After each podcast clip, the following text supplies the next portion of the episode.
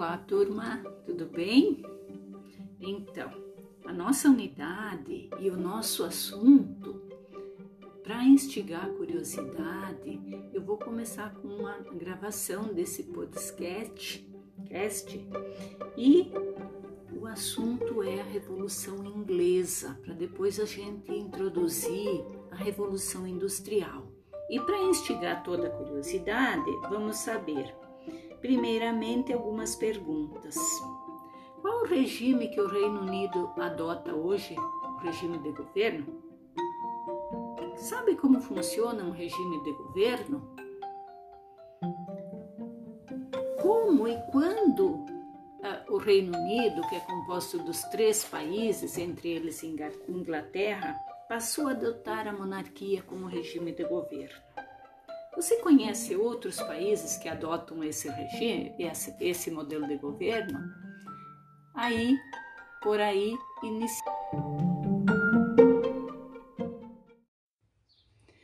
Para uh, uh, dar início à nossa unidade, que é uh, a Revolução Inglesa, primeiro precisamos compreender o processo revolucionário que se desenrolou na Inglaterra no século XVII e que mudanças socioeconômicas vieram ocorrendo anteriormente a isso.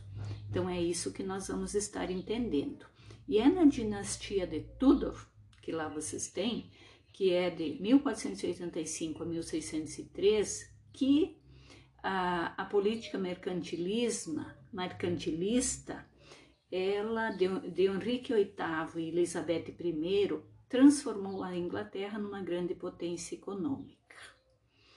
No início, os comerciantes industriais, eles eram armadores e eles construíram a, burguesia e atuando na época, Londres se transforma na maior cidade da Europa. Que mudanças isso vai acontecer nas, nas transformações para a gente com, conseguir compreender essas dinastias. O que, que foi essa dinastia Tudor? Esta, a Inglaterra sendo potência econômica, os trabalhadores ingleses uh, vão ser expulsos do campo e vêm para trabalhar nas cidades com baixíssimos salários nas manufaturas. E no campo, eles são expulsos porque nesse período começa o cercamento. O cercamento eram, eram dessas ovelhas. Quem eram as ovelhas? A matéria-prima necessária para a transformação das manufaturas através da lã. É essa situação que acontece. Mas retornamos ao entendimento das dinastias. Ah, com a adoção da uh, do anglicanismo enquanto religião oficial vai uh, gerar conflitos entre o parlamento uh, e o rei. Ele, ele adota muitas medidas e a reação do parlamento acontece numa situação em que o rei temendo que o parlamento se pronuncie contra ele, ele fecha esse parlamento e adota como regime de governo o absolutismo monárquico. O que é absolutismo? É quando o rei governa sozinho. Daí, a monarquia, uh, isso vai gerar muitas lutas e muitos conflitos na Inglaterra.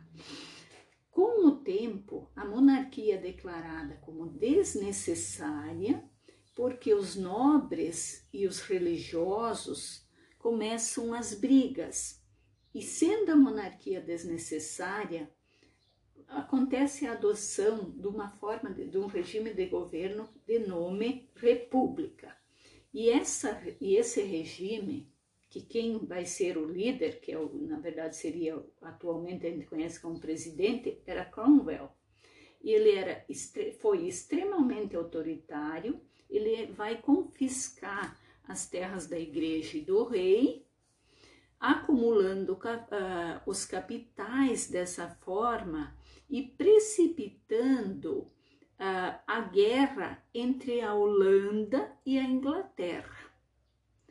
Neste período, o presidente Cromwell adota o cargo dele como vitalício e hereditário. Sendo o cargo vitalício e hereditário, logicamente, quem é o que vai assumir? É o seu filho, de nome Ricardo, que é o filho. Durante o regime republicano de Ricardo, começam os movimentos por mudanças. E aí, entre os movimentos da população, um é de direito ao voto a todos os homens, que mulheres não votavam, separação entre a igreja e o Estado, o fim do dízimo cobrado pela igreja anglicana e uma reforma radical agrária. Temendo que essas forças da população se aumentassem, o parlamento aprova a volta da monarquia e isso se chama Revolução Gloriosa. Com a Revolução Gloriosa, quem assume uh, a chefia do, do, do, reinado é Guilherme de Orange, que ele era uh, holandês. E como isso acontece em 1688, é a partir dali que a Inglaterra uh, passa a, ter, a ser uma monarquia onde o rei uh, uh, jura obedecer os direitos dos cidadãos, né, os direitos, limita sua autoridade e as garantias ao parlamento, assegura a toda a população os direitos civis e a liberdade individual e deixa de ser uma monarquia Inglaterra absolutista e passa a ser uma monarquia parlamentar. Os ingleses deixaram de ser súditos do rei e passam a ser cidadãos com os direitos e deveres. A revolução favorece o desenvolvimento do capitalismo como, uh, como condição que vai mudar toda a organização da sociedade inglesa e é a partir daí que uh, esse processo revolucionário inglês tem início denominado como uh, Revolução Industrial. E por que, que a Inglaterra vai ser a primeira nação a se industrializar? De que forma isso acontece? uh, porque ela acumulou capitais durante o início, né? Uh, depois começou a modernizar-se a nível da agricultura, a mão de obra barata, oriunda do campo, naquele processo do cercamento das terras que levou a matéria-prima, que era a lã oriunda das ovelhas, e os camponeses, eles acabam mendigando pelas cidades e se ofereciam para trabalhar com baixíssimos salários nas manufaturas. Também a Inglaterra sempre teve abundância de carvão mineral e de ferro no seu subsolo. Uh, o puritanismo ele não condenava o lucro que enquanto religião, né, ele, ele pregava uma vida voltada para o trabalho e para a oração. E a Revolução Gloriosa deu estabilidade política e favoreceu o desenvolvimento do capitalismo na Inglaterra. E aí a monarquia é parlamentar, né, toma várias medidas favoráveis a esse crescimento estimulando os negócios e começando o processo da continuidade do nosso assunto, que vai ser a Revolução Industrial.